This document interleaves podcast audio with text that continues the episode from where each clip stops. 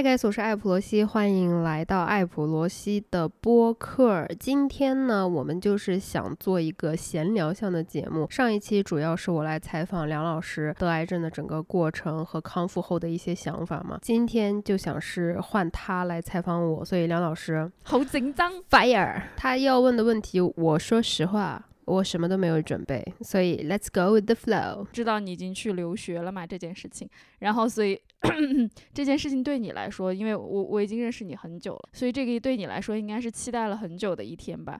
然后那那这一天真的到来了的时候，就是我我我特别想知道，就是当你就是在新加坡的时候，你第一个感觉是什么？哎呀，这个东西有一些些这个复杂，怎么说呢？因为期待的这个过程，其实，在岁月的这个 腐蚀当中，我都 他已经，他已经慢慢的变质了，你知道吗？就是像我到最后我走之前的话，我没有一丁点儿的期待的感觉，嗯，我只我只有焦虑和不到最后一步。它仍然有可能全部失败，然后仍然有可能会有无数变数，所以等到最后一步再说。就我的那个整个 mentality 就变成了，呃，我护照办下来了以后，我完全高兴不起来，我就觉得签证没下来，那就相当于没用啊。然后签证下来以后，我就觉得说，那我的租房都还没有租到，而且我机票都还没有买，我人都没有到那儿，嗯。什什么都可能会发生，就 就整个过程当中已经没有期待这个成分了。对的，因为它好像就不是一个整，就不是一个特别怎么讲一个概念的东西，好像啊这一天到来了，哦那个美好就到来了，而且它被细化成了非常多具象的要需要解决的事情了，是吧？对。不会像说是啊，我今天考了个雅思，然后呢考出分了啊，我期待等学校的 offer 又紧张又激动，完全没有，因为就是这种阶段我已经经历失望、经历失望、经历失望了，反复十年的时间，嗯，我都已经说实话，我真的有点记不清我拿了几个学校的 offer 了，所以当我拿到学校的 offer 的时候，我真的内心一点儿点儿波澜都没有。我甚至连分享欲都没有。我记得我，你给我讲起你拿到 offer 这件事情，已经是拿到 offer 可能过了几个月之后了。嗯，就是我，而且是顺带讲到什么东西提起的。我想说，嗯，大为吃惊。我想说这件事情不是应该第一时间就分享吗？对吧？你你分享了那么多的屎尿屁和日常生活，但这种事情你居然就没有给我讲。对对，然后所以我觉得可能对你来说就是一件特别没有去抱希望的事情，觉得他可能。嗯，就是那样，真的失望太多次了。我我记得我第一次拿到的 offer 还是德国的一个学校的，嘿嘿，我当时的那个是真的激动的，在乌鲁木齐的大街上面跳起了维吾尔族传统舞蹈那种，就是当时是真的非常的激动的。然后当时会有那种真正的传说中的哇，我的人生，我终于要开启我的留学之路，梆梆梆梆梆这一种，所以就是带着颤抖的手，激动的心。嗯，去我们学院去开那个文件，然后老师直接就不给我签字，然后，收获了一个巨大的失望，是吧？对，就是在研究生研二的时候，我记得一三一四年吧，这个是第一次，是不是那个时候的心情特别不一样？因为就是嗯，你还没有面对过，还没有被毒打过，对对对，而且那个时候非常娇妻嘛，就我我应该是就是东南亚娇妻能排到前面的一百名这一种的。所以那个时候 就还觉得说，哦，嗯，其实德国我也不一定能去啊，因为我的宝宝男友怎么办呢？我要亲亲老公啊的这一种，然后。所以就是当时那个学院的老师，他没有过签字以后，其实这个东西你是很容易去坚持去诉说你的这个诉求，你的你到底是要干嘛，而不是说他看了一眼就说啊这个我不签的时候就说嗯好了，那我去西安找我亲亲老公了。其实这个是你是可以轻易的改变的。那当时我就觉得说，反而松一口气，就觉得哦，那我留学跟我亲亲老公之间一定要选我那个又打我又虐待我、精神虐待我的那个男朋 男朋友。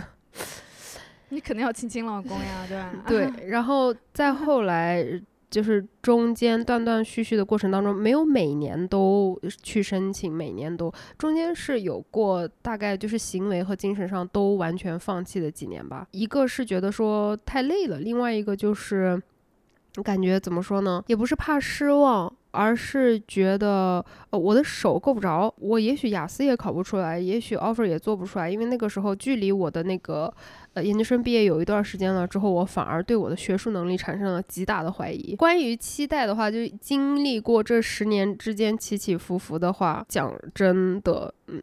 来之前是完全没有期待的。说这一次嘛哈，申请新加坡之前，你当时内心里面觉得，如果有概率的话，你觉得它成功的概率是多少？哎，我说实话，我真的是觉得百分之百不行的，因为新加坡甚至都就是我从来没有考虑过这个国家，因为我很怕热，然后我紫外线过敏，所以你觉得我为什么会考虑一个热带国家？这这一点啊，这个噩梦般的担忧果然就是后来实现了，就是我对于这边的那个。Singlish 口音，就其实有非常大的恐惧，就是对于口音上面，可能因为英语并不是我的母语哈，我对中国的各种各样的口音，其实我的那个就是适应度非常的高。呃，当然江浙的这这种方言就不要说了，但是 一般来说，只要是非听起来像日语或者是外星语这一类的方言，我基本上都是可以听得懂的，哪怕口音再重。但是到了英语，我就是带一点口音，我真的非常容易听不懂。所以，不管是语言上、环境上、文化上，就更不用说了。我觉得我的终身都是想脱离东亚的这一种，我要把我自己，我要把我自己搞死，在别人搞死我之前，我也要把我自己搞死的这种女性的 mentality，我就是一直在努力想要脱离这个。所以，呃，当时就看到那个 offer 说，嗯，OK，然后 就完全没有想过说这个可能会实现，就很扯。然后。当我真正的上飞机，然后飞机开始起飞的时候，我才有一点点那个现实开始 kick in 的那种感觉，说，我这件事情好像真的在发生了。就那之前我都没有诶，就因为我的那个航班比较早嘛，然后我跟周大姐是半夜二半夜在机场，然后因为完全没有座位了，我们两个是在浦东机场那个二楼餐厅旁边那个墙角的角落地上躺着。我我还在给我的那个脚，我脚不是缝针嘛，嗯，然后刚拆完线，我还在给我的伤口在机场那边给我伤口抹药啊什么的，就直到那个时候都没有觉得说哦，我现在要出国了，然后去当一个学生了的这种感受。然后飞机飞起来的时候就会有一种 啊，然后当飞机落地的时候，嗯。我才感觉到说，哎，周围的环境都不一样了。嗯，因为我的人生三十六年里面，我不像其他的大多数人一样，是呃，最起码去有过出国的旅游嘛。对，随便哪个国家去旅游过。所以当我看到那个。标牌都是英文的时候，我都有点，啊我懂了。而且这个就是还真的挺复杂的哈，这个感情就是一是这个年纪了，然后才遇到这种冲击；第二个就是就是你期待了已久的状况；第三个就是其实就我那天还在给你讲，哎，这句话会不会被喷呢？要喷你自己就去剪哈。就是因为我觉得你是一个肉体在东亚，但是你是精神是一个非常西化的人，对吧？然后当当当你的肉身这会儿 真的去到这么西化的一个地方的时候，就就真的就是各种，是吧？这个就还真的是他妈挺魔幻的。最关键的问题是我英语非常好。我以前会羞于说这种话，别人说啊，你英语说的好好，韩语说好好，我都会说啊，没有没有没有没有没有没有。呃，后来后来我就觉得说，why 我为什么要否定的？我英语非常好，好的不得了，shut up。就是我作为这个英语非常好的这样子的一个人，我看到所有的路标。然后指示牌全部都是英语的时候，我都 倒吸一口冷气，因为真的是一个太不一样的环境了。第一个冲击就是在海关嘛，啊，海关是一个印度裔的，嗯，姐姐，一个 auntie，然后她就有那个新加坡的口音加印度口音嘛，就我我没有听懂，她说了三到五遍，我没有听懂，然后最后她把我的护照还有我的那个 IPA 的那个信。放下来，因为新加坡不是电子签证嘛，你要打印一大堆东西出来。嗯，把那个啪放到桌上，然后把两个手抬起来说 two thumbs on，啥东西？我也我也还是没听懂。他说的就是两个大拇指放到那个机器上面录指纹。哦哦哦哦哦，我说了，因为我没有出过国，我我不知道海关要怎么入关，就是怎么过关，我也没有提前去查，你知道吗？嗯嗯，我就以为是。因为他们都说新加坡是只要你提前把所有的东西全部登记好的话，是可以用那个自动闸机把你的护照这样子放进去扫了以后你就过了。他们说是非常简化的，所以我就没有提前去做太多的功课。但我的护照扫了以后呢，他没过，他就让我去人工。然后去人工的时候，这个时候我已经开始慌了。然后你在慌的时候呢，你的各个就是 脑功能啊、意识啊都会退化。他就跟我说 two thumbs on 四五遍，我们没听懂。哦我就特别害怕，他会说滚回滚回你来的国家去。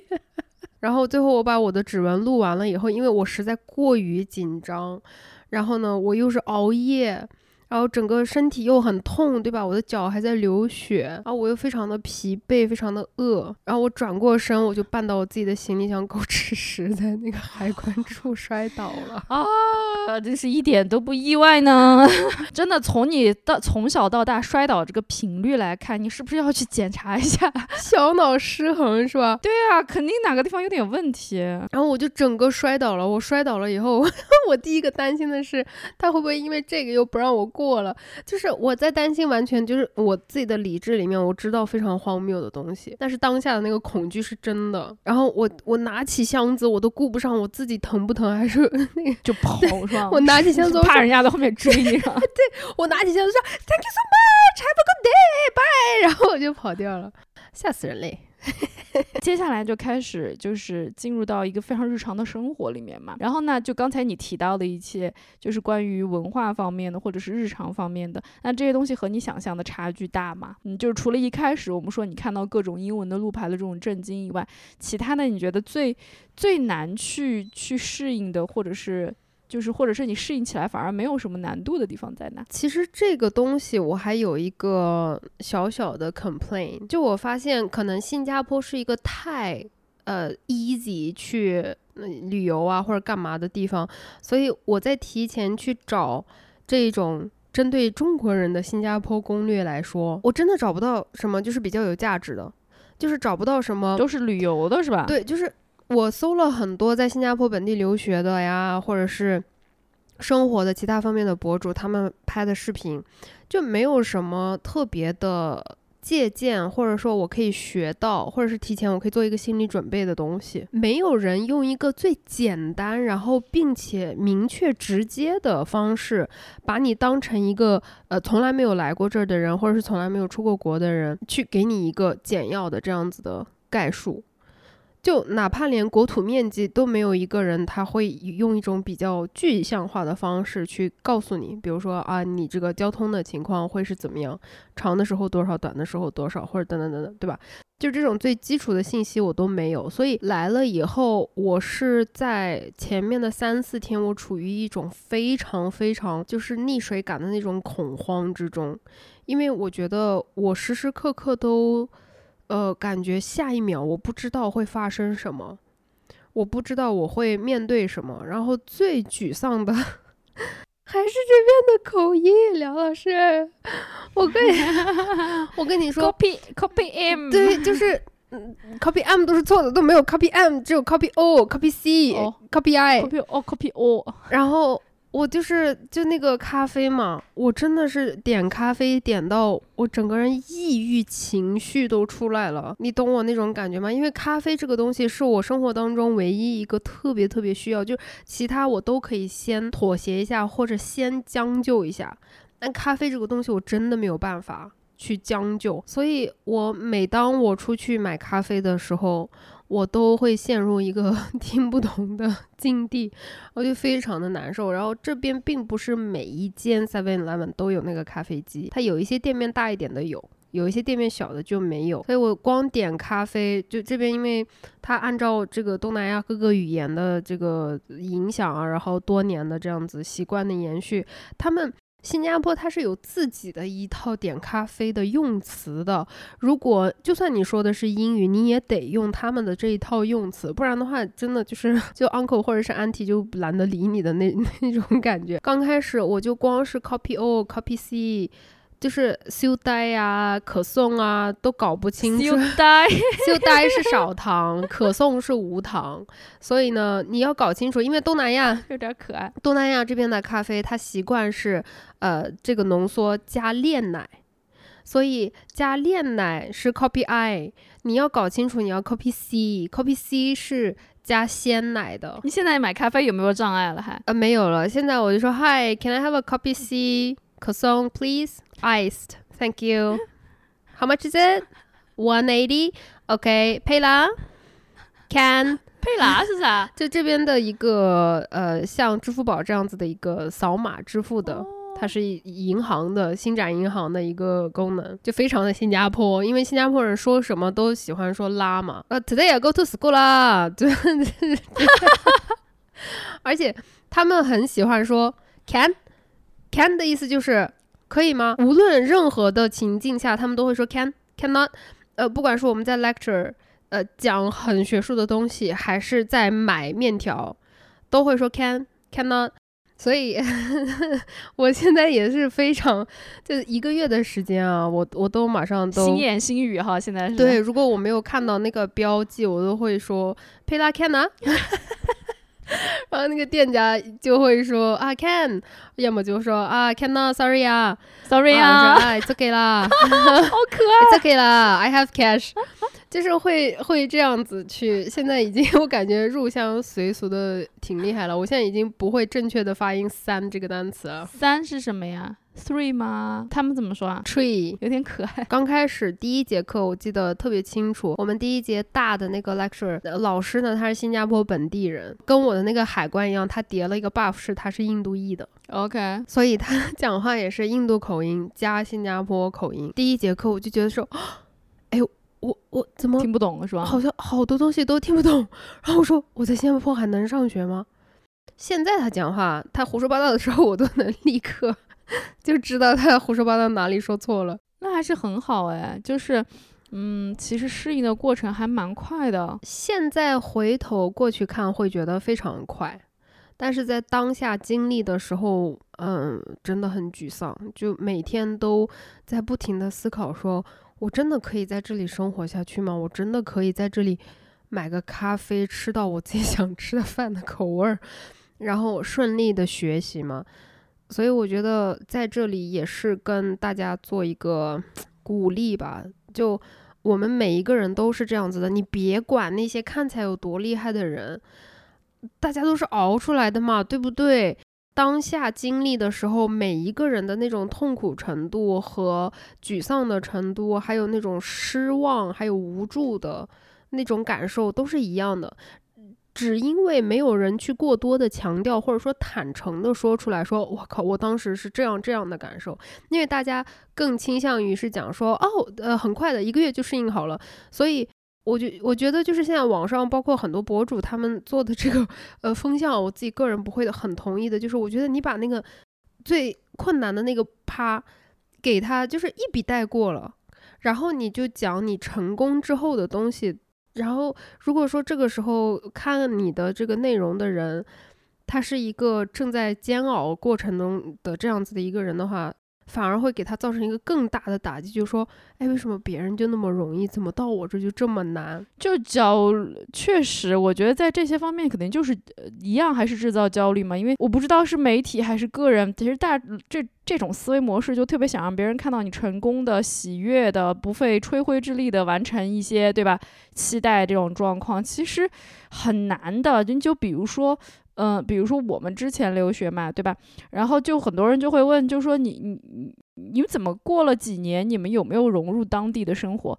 你怎么还对吧？嗯，那没有跟呃当地人打成一片，好像这个东西是一个就是必须得完成的指标一样，这样才能够区别于这种普通的留学生的这样的一个状况。其实你要。就是设身处地的，或者你真的在那个环境下，其实是很难的。比如说我是在德国嘛，就你你知道德国人的这个个性啊，就是他们彼此自己融入都很困难。隔了一个乡镇，就大家都开始社恐起来了，就干嘛要 跟你融入呢？这个东西其实不一样的嘛。所以我觉得不要在别人别人的这种批判或者是期待里面丧失掉自己的就是一个状况。就还是你说的那个难受、那些失望，或者是去。去去煎熬，其实是大部分的状况。当下真的是会不停的怀疑自己的，就觉得说我怎么连这么小的事情都做不到，我怎么连这么简单的问题都处理不好。就每一个人当下都是这样的，包括你刚刚说的那种啊，我感觉还有一个就是极端的现象，就是要么每一个人都在就是那种也没有到炫耀的程度吧，但是就是轻描淡写的告诉你我很成功哦，我很厉害，然后这些对我来说很简单；要么就是直接到另外一个极端开始歌颂苦难，which is 我最讨厌的事情。所以我就觉得说，这两个极端反而让那些正在经历当下的一些困难的人看不到希望，我就每次都很操心。所以我觉得这个也是我想去换一个角度，尽量详细的，呃，尽量真实的告诉你们，在这个最后总结出来的一个视频的标题里面，哦，看起来好像就是哎，我完成了一件呃怎么怎么样的事情，但是这中间的这些这就是困难。然后沮丧都是很真实的。如果你此时此刻正在经历这些的话，I'm with you。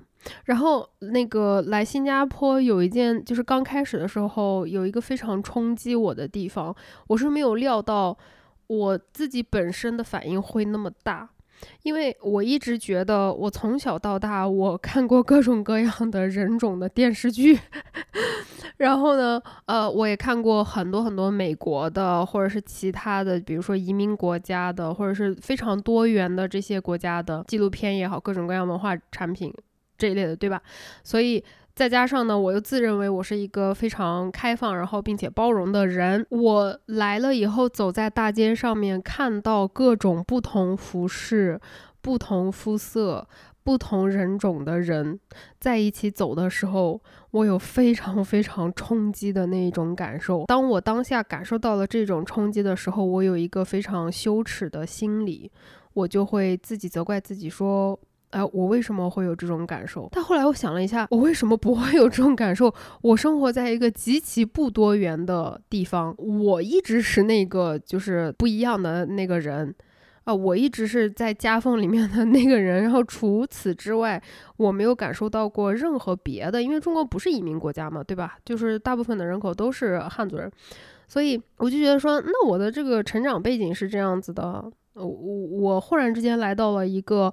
呃，非常 diverse 的多元化的一个国家的话，这种冲击是很正常的。然后我就自己每天在，就是让我自己冷静下来，说 It's okay, It's okay。这不代表你是一个坏人或者怎么样。呃，现在过了几天之后吧，这种感觉立刻就过去了，你就反而会非常的，嗯，进入，就是怎么说呢，adapt，呃，当地人的这一种非常包容性的。嗯，那种感觉里面就不会对任何事情或者是任何人感受到奇怪，或者怎么样，或者是要看呀之类，全都完全没有。当然，我刚开始也没有看，我就是把自己管得很严，就说不要看别人，不要看，盯着盯着别人看很不礼貌，千万不要看别人，不要跟别人有眼神交流，那样自己要求自己。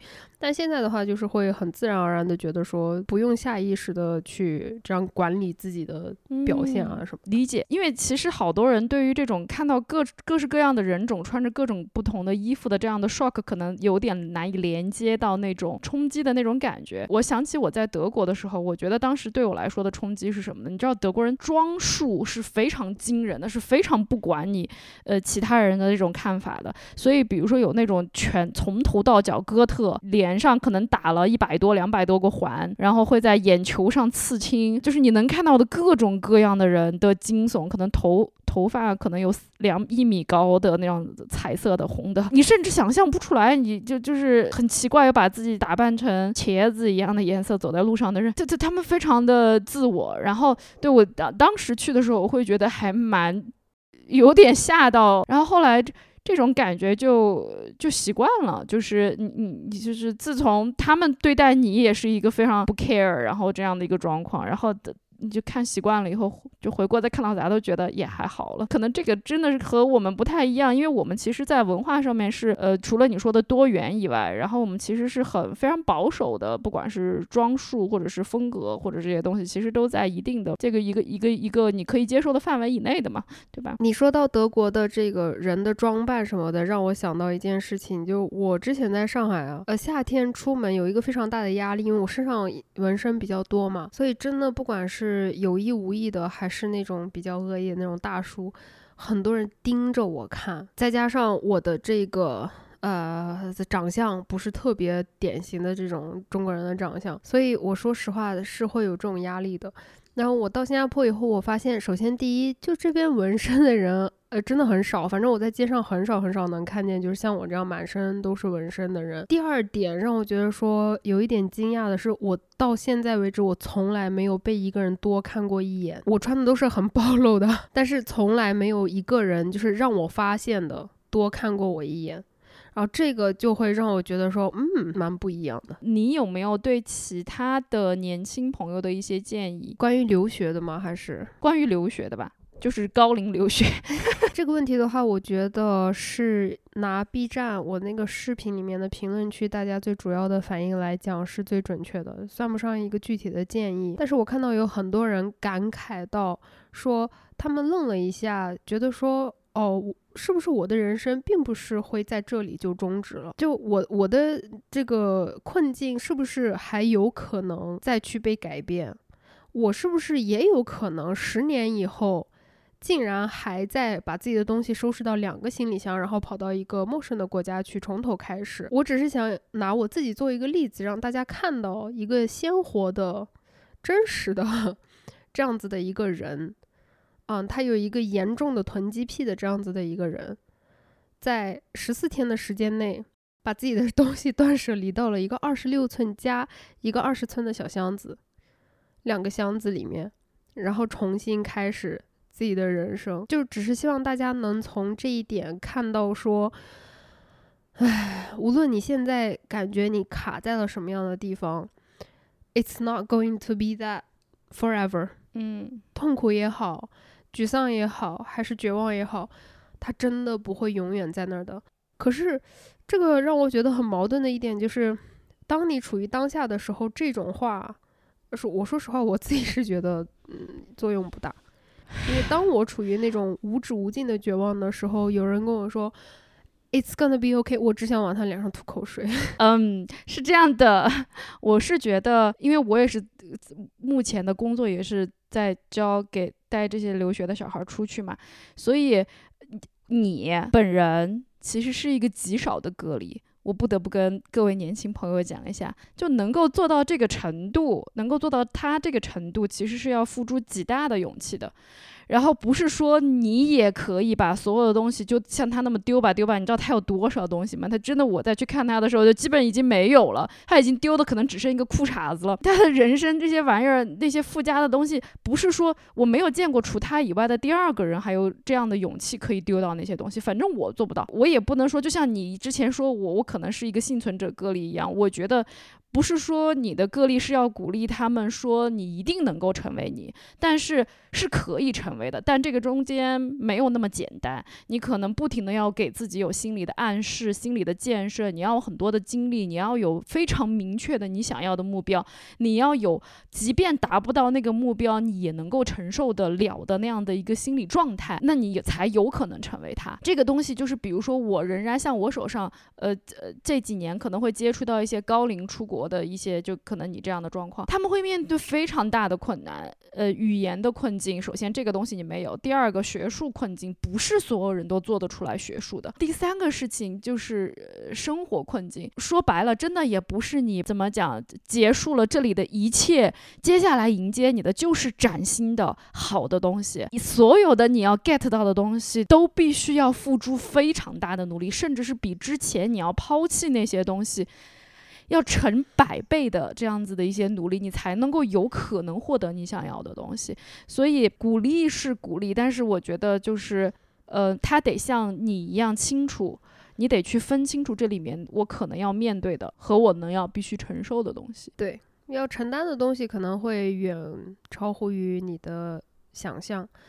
但我觉得这个东西，你刚才也提到了，最核心的一点是你真的需要有一个。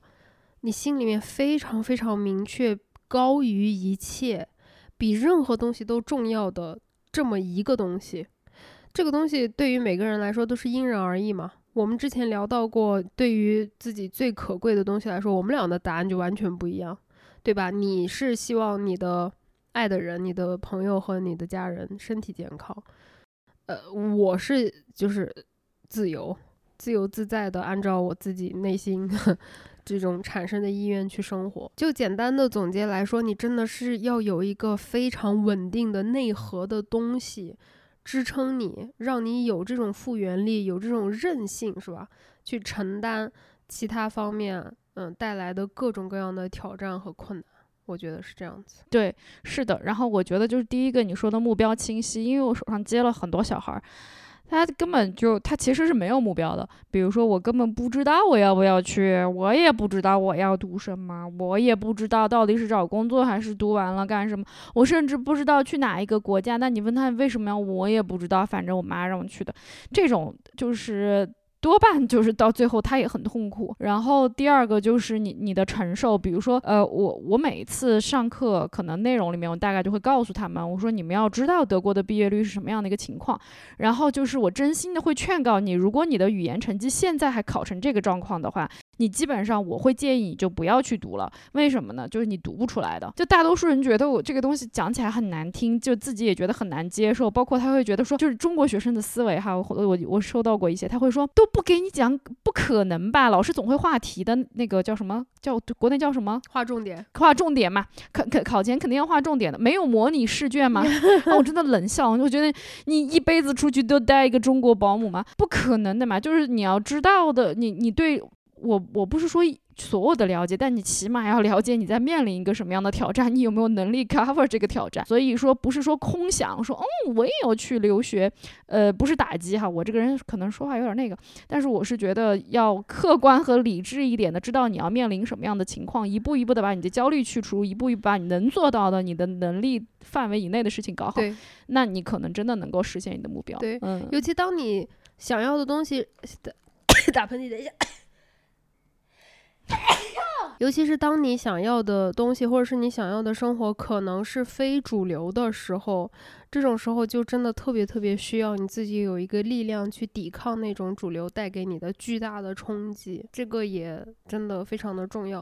包括我现在说，我我这一辈子都想再回到学校里面，想再体验一次学学校的这种生活，去做学术等等。我觉得这这个同样适用于现在正在痛苦的留学，并不想再继续那样的生活，真的只是想回到国内，回到父母的身边，去。呃，做一些这种事情，我觉得对于这些人也很重要。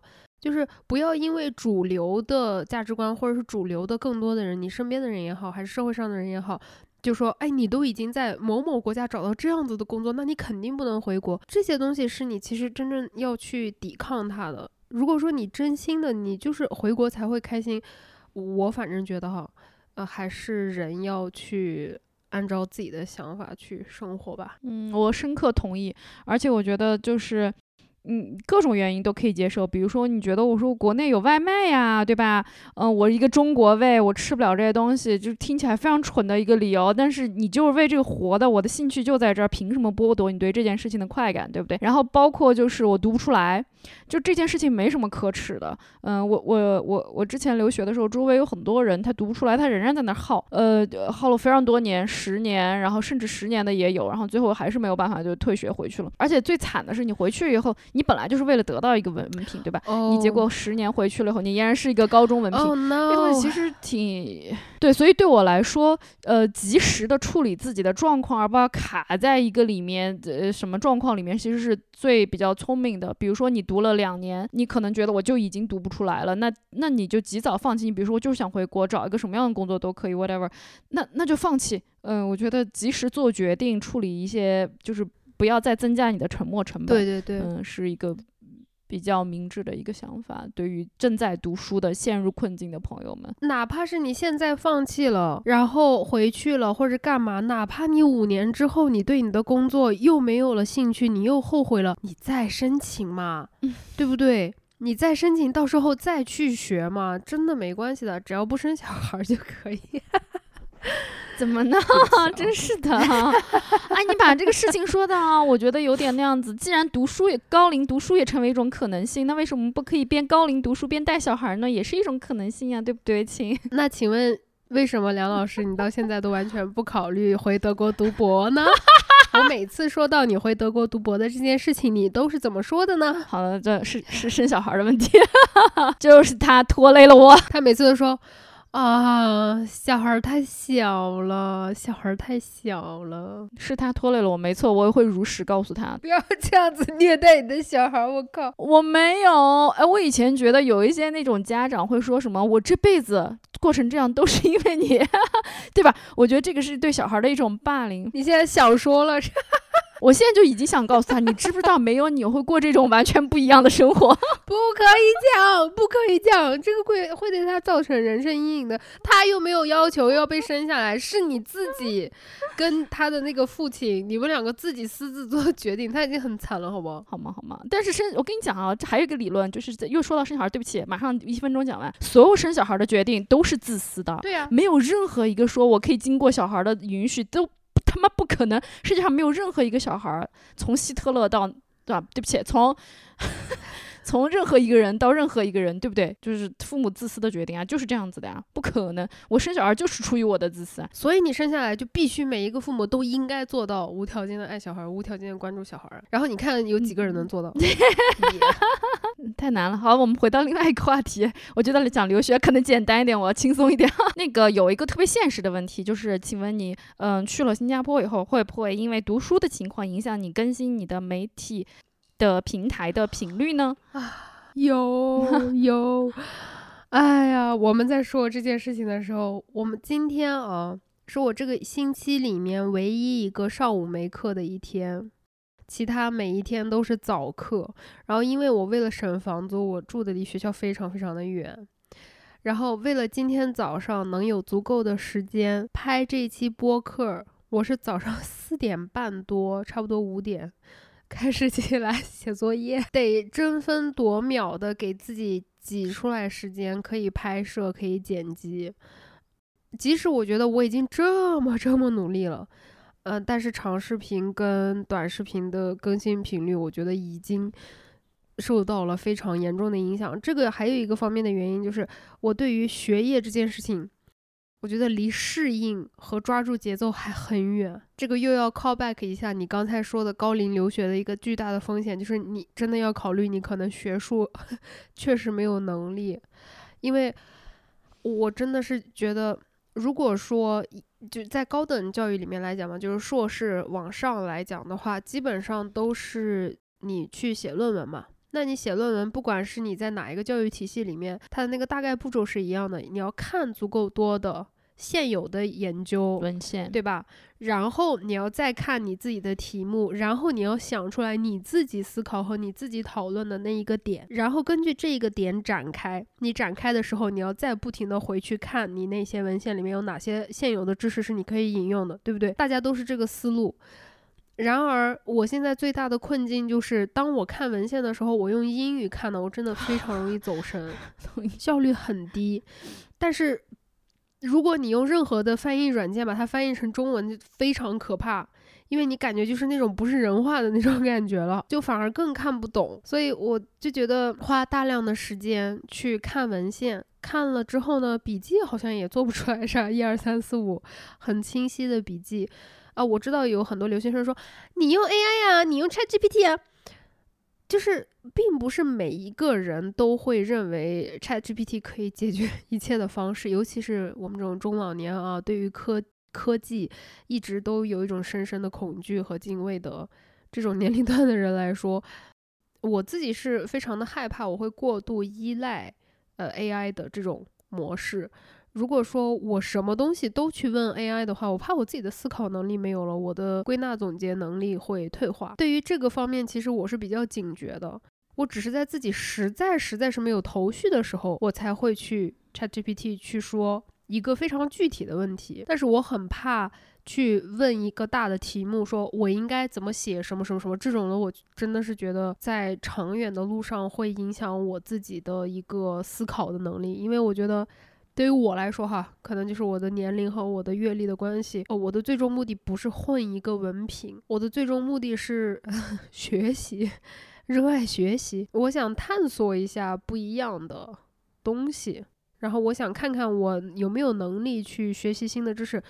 你再说的鬼扯一点，我想看一下我以后可不可以做到一个对人类有贡献的这样子的一个，呃，你知道，科学家是吧？不一定科学家，就是我觉得杨教授那种好，对于子宫的或者是对于医药的有具体的这种贡献的。叫人类的贡献。如果说我在社会学方面，或者是其他的方面，或者是语言教学方面，能够帮助到具体的学生，或者是怎么样，我觉得这个也叫人类的贡献。我觉得我的游泳教练把我一个多少年学游泳都没有学会换气的人，两节课就学会了换气，然后让我感受到了极致的多巴胺的分泌，这个也叫对人类的贡献。就。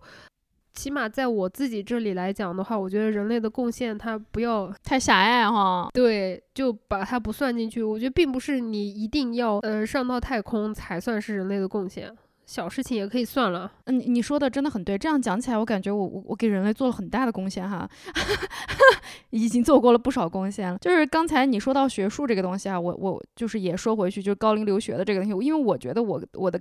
我很多相通的感受，你知道吧？我们当时，尤其我读的是文科嘛，所以这个东西特别烧脑，因为我们的基础教育和人家的基础教育相差太多了。所以，比如说像我们去进入到欧洲的一个呃文学或者是体系里面的时候，人家的十几年的那种沉淀，就是你知道课上的每一个人、每一个同学，就是信手拈来，二十多岁的时候信手拈来的意大利语就给你讲意大利的歌剧的这种的变迁内容，然后法语的给你讲诗歌和哲学体系。就是人家的这个东西都已经成了。一个系统了，所以当教授上课，比如说问到我一个问题，说那那个我们来聊一下文化，就是这种呃 seminar 吧，是不是英语叫？就是研讨课上面，他就会问你说，来我们来聊一下文化的背面是什么？就这这这么简单的一个就是抽象的问题，每个人有每个人的看法，但对我对我一个贫瘠的对吧？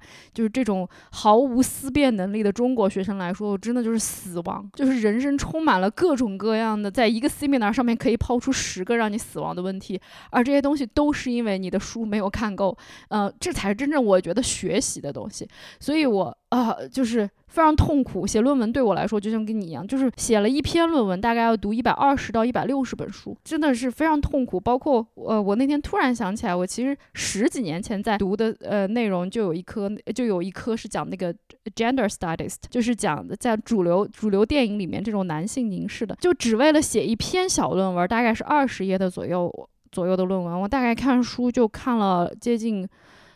呃，四十到六十本还不包括看的电影，然后所以就觉得那个那个东西其实呃对我来说是一种巨大的挑战。当我觉得那个东西得到了某种认可的时候，那种那种那种爽哈，嗯嗯，其实真的很难比拟，嗯，很难比拟。但是我觉得这个东西对很多人也可能对很多人来说，它是一个就是很难完成的东西，因为我可能就是想拿到一个文凭，我不想知道这么多东西，我就是想赶快速战速决，对吧？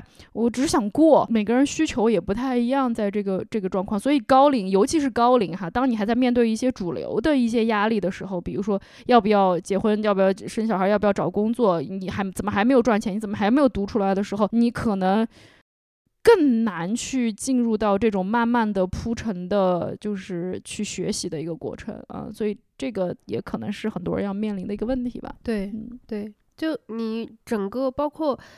你从小到大形成的一个价值观，就像你说的那种，大部分的人他都是为了混个及格，拿个文凭，因为这是要服务于下一个目标的一个实施的手段。就是我们太多人，包括我自己，其实我觉得我很多时候到现在也没有办法真的克服这一点，就是说，嗯。做任何事情的功利性能不能不要那么的强？其实我觉得我是在现在的这个年纪阶段才开始学习，说很多事情它可以没有目的性，并且当我花费我的时间和精力去做这一些我具体得不到什么回报的事情的时候呢？我这不是浪费生命，好难啊！我这个也不是浪费时间，这个的话，我觉得，嗯，是一个漫长的学习的过程。呃，这个也就又回到我为什么就总是这么想迫切的再去当学生呢？我想要找到自己的那种状态，就是你只是为了知道怎么样去学习而是而去学习，而不是说，哦，我是为了这个 final。我两个 assessment 拿到多少，然后我这个时候毕业以后在哪里找到什么什么等级的工作？我反而是朝着可能跟大部分的人相反的方向。我想知道在 知识的海洋里面 遨游的感觉它是怎么样的，因为我真的很少有机会去看各种各样的就是多方面的那种知识点的书，为为了 nothing，嗯，就是为了 fun，就这个嗯真的太难了。呃所以我就想说，我想学习一下这种状态。我为了这一门课，我在看这样这样的文献，我在看现在这样这样的发展，然后我再看一些其他不同的那一些评论员这样这样的一些批评，可能三个不同维度，然后三种不同的写作方式。我具体我知识点学出来了一个什么具体有用的吗？并没有。但是我就觉得说是拓宽了我的眼界，并且让我的思维进入了一种比较放开，然后比较平稳的方式，就没有那么着急，然后没有那么功利了。你的高中班主任此时都要哭出声了，把这一集这一小段简介送给他好吗？哎呀，那个谁谁谁终于会学习了呀，太感人了，在知，哎，你甚至用到了在知识的海洋中遨游，我的妈呀！那我们时间也差不多了，今天的节目就收个尾。呃，今天主要是我一直叭叭叭叭叭在这边讲，不好意思，没有啊，因为我确实也不会串。